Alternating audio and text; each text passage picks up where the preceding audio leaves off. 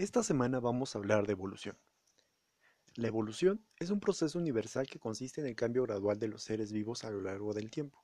Gracias a este proceso es que se originó la vida en la Tierra y ha dado lugar a la enorme diversidad de especies y de seres vivos que existen y conviven junto con nosotros dentro de este planeta.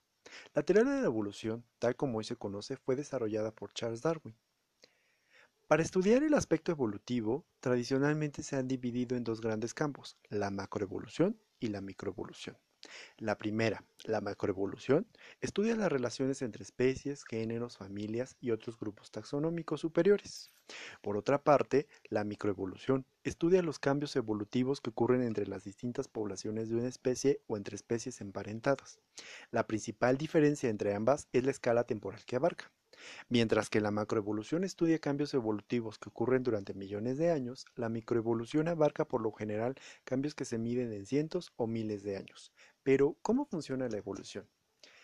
La suma para entender lo que es la evolución o lo que entendemos por evolución es la suma de tres factores. En primer lugar, la evolución propone que todos los organismos descendemos de un ancestro común, o por lo menos de un conjunto muy pequeño de ancestros comunes, y que en consecuencia todos los seres vivos tenemos características o rasgos en común.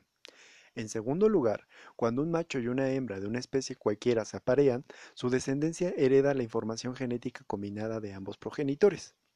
Esta información genética que está contenida en el material genético o en el DNA no es exactamente idéntico al de sus padres, sino que contiene pequeñas variaciones llamadas mutaciones que vamos a revisar en clases posteriores.